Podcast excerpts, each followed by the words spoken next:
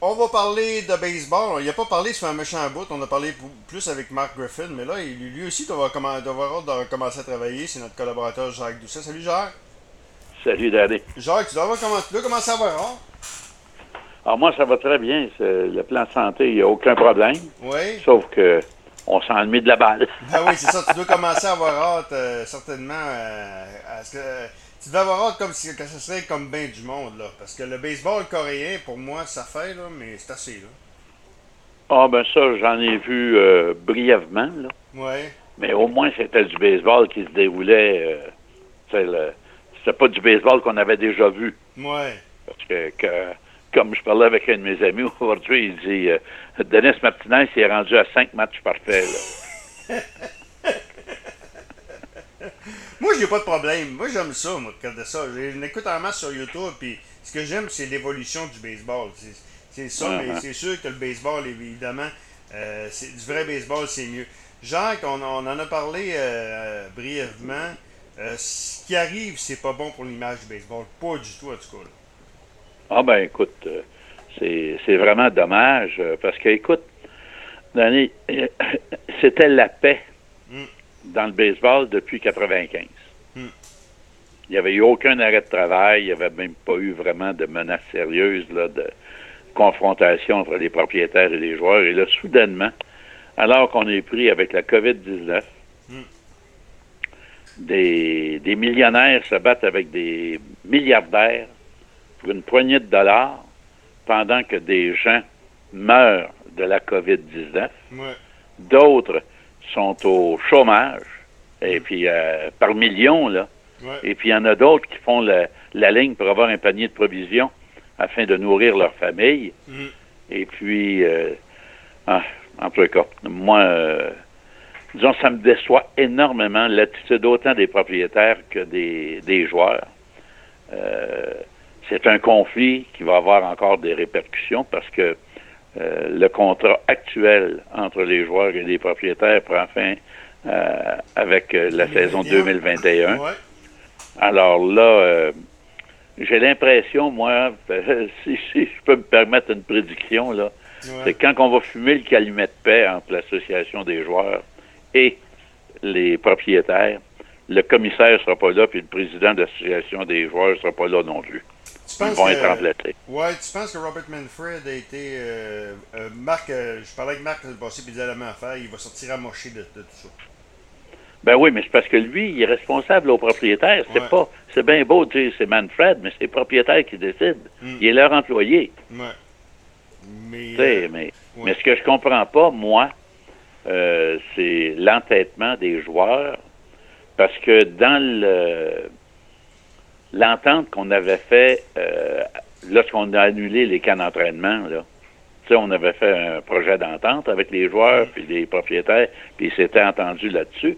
Et c'est pas les gros salariés qui, qui y perdent énormément. Moi, je parle des joueurs qui, euh, en 2020, entreprenaient leur troisième saison dans le baseball majeur et qu'à la fin de l'année, ils étaient euh, éligibles à l'arbitrage. Et puis les propriétaires, dans dans l'entente qu'on avait fait, on avait dit, mais peu importe le nombre de matchs qu'on va jouer, on va vous reconnaître une année complète. Hmm. Et puis, tu sais, les joueurs qui avaient cinq ans d'expérience, mais en complétant la saison 2020, ils devenaient éligibles à, l'autonomie. Alors, tu sais, on s'est entêté, entêté, écoute, c'est depuis la, la mi-mars qu'on on piétine puis qu'on s'arrache des petits morceaux ici. Puis toutes les propositions que les propriétaires ont fait aux joueurs, autant que les contre-propositions des joueurs, là, mm. c'était toujours la même chose, mais avec une virgule en moins ou un point d'exclamation en plus, trois points de suspension quelque part. Il n'y avait rien vraiment de changé. Mm. Alors, tu sais, c'est, euh, on est resté euh, ancrés dans, dans nos positions, puis on ne voulait pas bouger. Puis c'est malheureusement, c'est le sport qui en subit ben, des conséquences. Là, ce ça finit, c'est le commissaire qui va imposer une saison. Sauf que là, des, rumeurs disent déjà qu'en 2022, l'association des joueurs pourrait y aller avec un grief. Les propriétaires également un grief. Genre, que, sachant que très bien, que, à moins que tu es déconnecté, les gens sont déconnectés, de, sont complètement déconnectés sur, nos planètes, euh, ils peuvent pas ils peuvent pas arriver avec un, lockout ou une grève en 2022. Ça serait catastrophique. Ben, écoute, euh, on va voir les conséquences de, de ce qui s'est passé cette année, là. Si jamais il y a une reprise, parce qu'écoute, euh, oui, le commissaire a annoncé une reprise des activités pour alentour du 21 ou 22 juillet, là. Mais euh, il y, a beaucoup de problèmes qu'il reste à régler, notamment celui des Blue Jays de Toronto. Hmm. La frontière est toujours fermée. Là. Et on voulait, du côté des Blue Jays, on voulait aller euh, s'entraîner à Dunedin. Hmm. Mais en Floride, là, euh, on va te dire une chose, il y a des éclosions de la COVID-19 partout, là. Alors. Euh, mais à Buffalo, ça pourrait être une possibilité aussi. Ouais, mais moi, j'en, j'en avais parlé avec certaines, certaines personnes des Blue Jays que Buffalo, ce serait peut-être idéal parce que c'est juste l'autre côté de la frontière, là. Tu sais? Mm, mm. Mais, euh, d'un autre côté, tu n'as pas les installations voulues, je pense, à Buffalo pour, un camp d'entraînement où tu vas avoir 60 joueurs. Ouais. C'est sûr.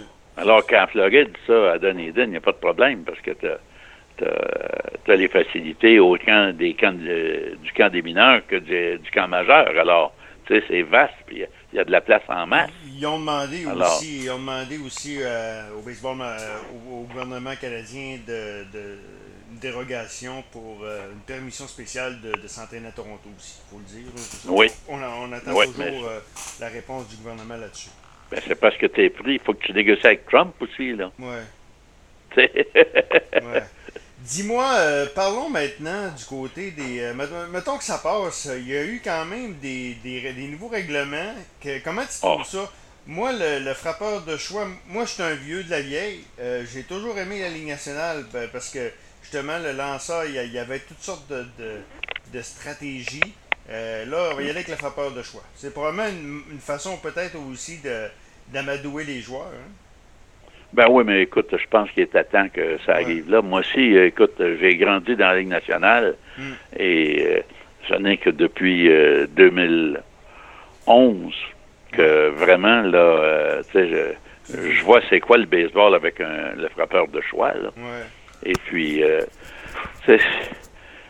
moi aussi, j'aime la stratégie de la Ligue nationale, mais d'un autre côté, là, Hmm. Si tu payes le gros prix pour assister à un match de baseball, tu veux-tu voir un, frappeur, un lanceur frapper? Ben, moi, en tout cas, c'est sûr que j'aime. C'est stratégie, par exemple. Mais je comprends ce que tu veux dire, là. Moi, j'aime la stratégie du, ben, du, qui emmène le lanceur, mais ben je oui, comprends ce que tu veux dire.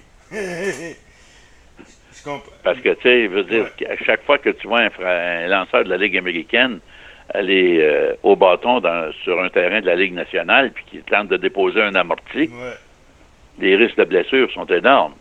Puis les, lanceurs de la Ligue nationale sont pas habitués, de la Ligue américaine, sont pas habitués à courir les buts. Hmm. Puis là, quand tu allais jouer sur un terrain de la Ligue nationale, tu es obligé de courir les buts. Alors, tu sais, euh, tandis que là, l'uniformité, je pense, va plaire à, plus de monde qui va en déplaire. C'est sûr que moi, je suis un vieux de la vieille, je suis un conservateur là-dessus, le, lanceur, j'ai ça. Autre, affaire, ça, je Mais il m'a dire une chose, une chose aussi. tu, connais mon ami euh, Philippe Allou. Ouais. Et puis Philippe, euh, les derniers temps que j'y parlais, là, je te dis au cours des, des 4-5 dernières années, là, hmm.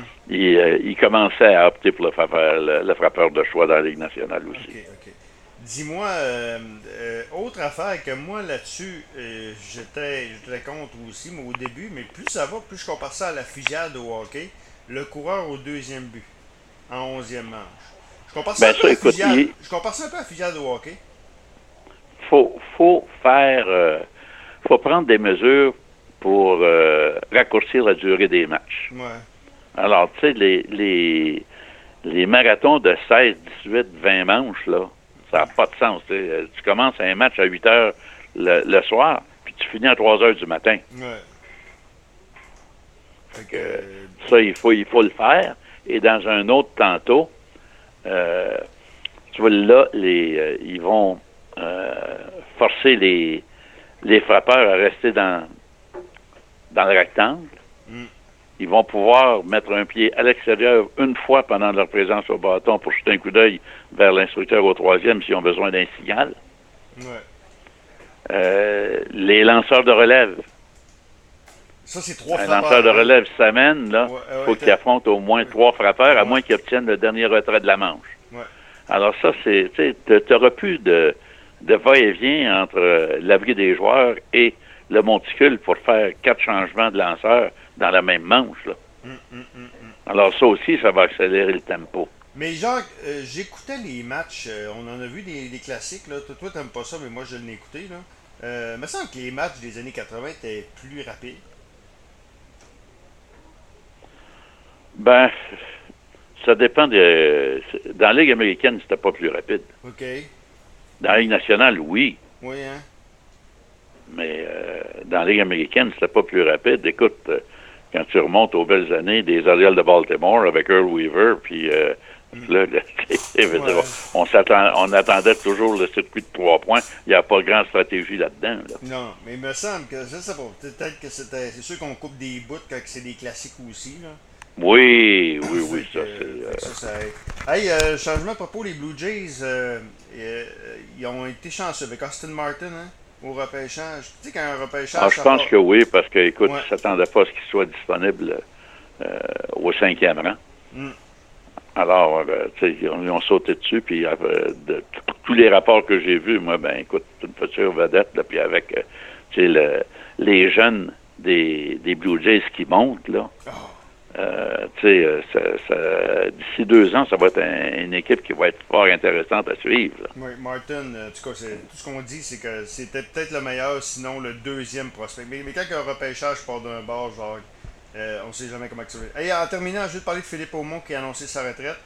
ça a été longtemps un très très bon prospect. Es-tu d'accord avec moi que le fait que, quand on n'y a pas donné le, quand on a commencé à le, trimballer de releveur à partant, à de ah, ben oui. c'est là que, ça, que sa carrière. Euh, euh, je, pense, je pense que oui. C'est, euh, ça n'a pas été lui rendre service lorsqu'on a fait ça. Mais d'un autre côté, on, on, avait payé beaucoup d'argent pour ça. Hmm. avec les Mariners de Seattle, puis ensuite, lorsqu'on l'a échangé au Phillies, ben, écoute, il y avait des gros dons là-dedans. Là. Ouais. Alors, à un certain moment, c'est euh, tu te dis, je vais en avoir pour mon argent. S'il n'y a pas de place pour lui ou s'il n'est pas assez bon comme lanceur partant, on va lui donner une chance comme releveur parce qu'on mm. on a vu des lanceurs partants, pas énormément, mais il y a des lanceurs partants qui ont fait la transition. Euh, pense à John Smoltz, tu sais, euh, Dennis Eckersley, juste pour nommer ces deux-là. C'est des, des gars qui ont fait la transition, puis qui, dans le cas de Smoltz, il est même revenu partant après avoir été releveur. Probablement le meilleur. C'est-tu le, c'est le seul lanceur 300 victoires euh, comme partant, 300 matchs sauvegardés? Ah oui, écoute, c'était tout un lanceur. Je pense que les Tigers de Détroit ont toujours mordu les pouces de l'avoir laissé partir. Jacques, un gros, gros merci. On se reparle. Euh, écoute, en terminant, en terminant d'année, euh, la cérémonie pour le temps de la renommée du baseball canadien n'aura pas lieu cette année. J'ai vu ça, oui, passer, oui. Alors, euh, on m'a téléphoné ce matin pour euh, me dire que ça avait été reporté au mois de juin 2021. Mais ça avait été, ça a sorti avant, genre? Ça avait sorti hein? avant. Euh, tu as eu un téléphone ce matin, mais il me semble que ça avait sorti avant, ça? Non, non, écoute, oh, on était prévu pour le mois, le week-end du 18, 19, 20 juin, je pense. OK. Puis là, ça avait été tentativement reporté au mois de septembre. OK. Le 11, 12, 13. Ouais. Et puis, euh, les dirigeants du Temple de la renommée du baseball canadien ont eu euh, une rencontre ce matin. Et euh, j'ai eu un coup de téléphone de Scott Crawford, qui est le, curateur, si tu veux, du temple. Mm. puis il m'a dit Bon, ben, Jacques, il dit On va se donner rendez-vous l'année prochaine. En espérant, évidemment, que, que ça arrête cette maudite. maudite ben oui, mais Ça, va finir un jour. Ils vont trouver des vaccins, j'espère. Ouais. Jacques, un gros, gros merci. puis on s'en reparle prochainement. Salut, Danny. Bye.